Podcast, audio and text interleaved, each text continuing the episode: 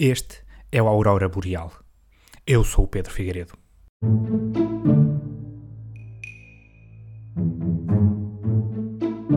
A satisfação que nos dá abrir um pacote de batatas fritas é proporcional à desilusão que temos quando descobrimos que compramos tantas batatas como ar. A receita mais antiga conhecida para algo semelhante às batatas fritas de hoje está no livro de Williams Kitchener, The Cook's Oracle, publicado em 1817 no Reino Unido e em Portugal apenas em 1941 pelas edições Europa América. Na altura, um êxito de vendas, inclusive vendendo mais exemplares que o caderno de apontamentos dos Maias do Essa. A receita original indica que é necessário descascar batatas grandes, cortar as rodelas como se descascássemos um limão, secar bem com um pano limpo e fritar em banha. De seguida, escorrer, polvilhar com sal e enfartar com tanta gordura no bucho. As batatas fritas invadiram a nossa alimentação. Estão em nossa casa, em todos os restaurantes, nos supermercados, nas mais variadas formas e embalagens, se não veja-se o inspirado nome completo deste sabor. Ruffles, Strong Chili e Lima, brutais com cerveja. Tanto nome, de uma coisa quase monárquica, mas é este mesmo nome. Parabéns aos envolvidos. Todas estas batatas de pacote, seja qual for o sabor, têm dois grandes problemas. O primeiro é que são tão instaladiças que ao comer enquanto vejo televisão tenho de pôr o som no máximo, ao ponto de há uns dias ter a polícia à porta para me mandar tirar o som à novela. Outro problema, e talvez esse é que seja o mais grave, é que as batatas de pacote são impossíveis de comer com talheres. Se enfiarmos um garfo na batata frita, vai explodir pelo prato, com algumas partes da batata a vir à cara, ao cabelo e um bocadinho à orelha, por dentro da argola de uma senhora ou à cara do avô, que aliás é preciso sempre assegurar que vem de óculos para a mesa para proteger os olhos das migalhas. Se optarmos por usar as mãos, temos um problema ainda mais complexo. Ou a refeição é toda para comer à mão, ou então somos obrigados a estar constantemente a pousar e a levantar os talheres uma série de vezes ao longo do jantar. Mas cabe na cabeça de alguém comer a carne de garfo e faca, pousar tudo e depois comer à mão só duas batatas para voltar a pegar nos talheres, às vezes sem limpar no guardanapo, que é para nem estar a sujar, e encher os talheres daquela gordura fininha, que nem é muita, mas faz deslizar os talheres nas nossas mãos, e depois se calhar ainda vai pegar no copo para beber um bocadinho de vinho para empurrar. Fica no copo ali aquela dedada mesmo ao ladrão que vai ser apanhado. Mas isto tem algum jeito. E quando o jantar é frango de churrasco, com batata frita de pacote? Nós optamos por comer tudo à mão e começa toda a gente a olhar como se fôssemos uns selvagens. O que é suposto nesta situação? Comer a carne toda de seguida, pousar os talheres e só depois comer uma pratada de batatas fritas à mão, até embuchar, só para não ter de usar o guardanapo 10 vezes durante o jantar? Estas questões preocupam-me bastante, por isso fui falar com a diretora de marca da Lace em Portugal. O nosso compromisso é oferecer ao consumidor uma experiência o mais crocante e saborosa possível.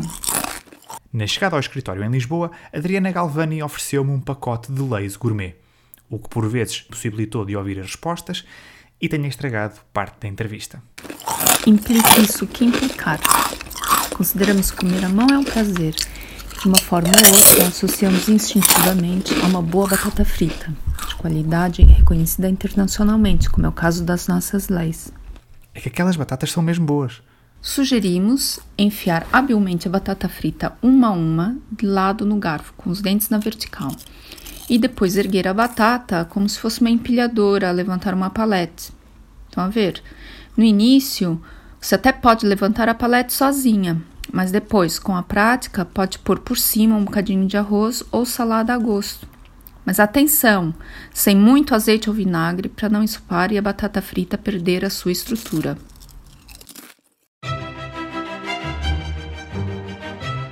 A minha avó sempre se preocupou muito com a saúde dos netos e com a satisfação das nossas necessidades básicas para uma vida plena. Talvez isto se devesse a ter vivido numa aldeia chamada Matança, o que nos faz imaginar que as coisas lá fossem muito hostis, numa luta diária pela sobrevivência, quase como uma aldeia temática do Mad Max, mas em que o carro mais perigoso é a carrinha do padeiro, que apita todas as terças e quintas até chegar ao Pelourinho. Era com cada razia as pernas dos velhos, Passei várias férias na Matança. Era uma aldeia com muito, muito frio. A comida na Matança era como a vingança. Era sempre servida fria. Bastava a batata sair do tacho para o prato e naquela pequena viagem de um lado ao outro da mesa, o ar frio já arrefecia tudo. Houve uma altura em que a minha avó começou a cortar as batatas cozidas em forma de cone para ficarem mais aerodinâmicas. Quando as tirava da panela e fazia uma viagem até ao prato, de bico para a frente em cima do garfo, cortavam o ar quase como um avião e não arrefeciam tão depressa. Funcionava melhor quando o meu avô se levantava e acompanhava o trajeto da batata para tapar o ar que vinha de lado, com a parte de trás da caixa do choca-pique. Ui, era tudo gelado naquela casa. A água era gelada, os quartos eram gelados, a casa de banho logo de manhã, os lençóis da cama. E uma vez acordei, acho que tinha uma camada de geada por cima de mim. Que bonitas as memórias de infância. E depois o pior era para comer, porque nós sentámos à mesa, não é? E os talheres estavam tão gelados que nós mal pegávamos neles, ficavam logo colados à mão até o final do jantar. Depois tinhas que escolher bem logo do início o que ias comer. Por exemplo, pegavas no garfo e na faca de serrilha, já sabias depois não podias comer, sei lá, mousse de sobremesa, por exemplo mas preferisses ficar com uma colher agarrada à mão, aí depois tinhas era esperar que o prato principal não fosse tipo entrecosto ou assim. Tínhamos que ir todos à vez para a lareira, uns atrás dos outros, que é para os talheres começarem a desagarrar das mãos sem arrancar muito a pele dos dedos. A pensar no melhor para os netos e no frio que passávamos a cada refeição, a minha avó começou a tricotar umas roupinhas em lã para os talheres. Era uma espécie de sacos-cama onde enfiávamos os cabos dos garfos e facas para não ficarmos com as mãos roxas ou até com uma paragem de digestão com o frio. Aquilo funcionava muito bem. Com tamanho sucesso e alegria da garotada, a minha avó replicou o tricô para proteger outras áreas que pudessem estar muito frias, como, por exemplo, o teclado dos nossos computadores. Lá em casa, as teclas estavam sempre geladas, sobretudo o K, o W e o Y, que eram as menos usadas, o que até dava arrepios sempre que tinha de escrever palavras como Kiwi ou Kelly. Felizmente nem conheço nenhuma, mas ainda assim. A minha avó fez uma mantinha tricotada em lã para pôr em cima do teclado. Tinha todas as teclas com as letras e números desenhados, para os netos saberem onde é que haviam de carregar sem terem de levantar a manta, à procura, por exemplo, do acento grave, porque esse ninguém sabe de cabeça. Ainda assim, nem todas as teclas ficaram exatamente no sítio certo. Por exemplo, a barra de espaços ficou um bocadinho mais alta, o que fazia com que volta e meia aparecesse um B ou um V entre palavras. Houve até alguns netos que começaram a dar mais erros em palavras que antes não davam, e as notas da escola foram por ali abaixo. Pelo menos esta era a versão deles. Para além de nos aquecer as pontas dos dedos enquanto escrevíamos, esta mantinha tinha a grande vantagem de abafar o som das teclas, o que permitia escrever à noite sem acordar ninguém que estivesse ao nosso lado. Voltando aos talheres, há um momento durante a refeição que me deixa sempre com muitas dúvidas e até ligeiramente ansioso. Quando vamos servir uma pessoa e ela entrega-nos não apenas o prato, mas também os talheres lá no meio, o que é para fazer? Sirvo a comida para cima do garfo e faca ou ponho na bordinha do prato, sujeito a escorrer bolonhesa para a toalha ou para dentro de um copo de vinho? Que, aliás, vai ficar com um toque a tomate, que é a única nota floral que toda a gente vai reconhecer. Tenho de pôr a comida à volta?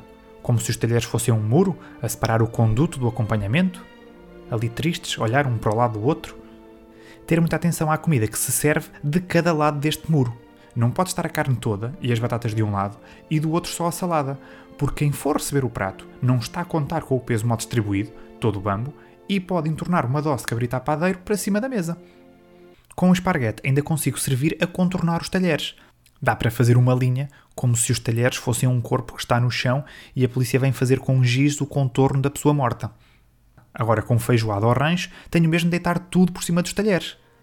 Para depois quem vai a comer parecer que está a fazer arqueologia. A desenterrar, devagarinho, qualquer coisa por entre covas e feijões, na esperança de ficar rico como o Indiana Jones, mas desiludido porque só consegue encontrar aqueles talheres em inox comprados numa promoção na Feira de São Mateus.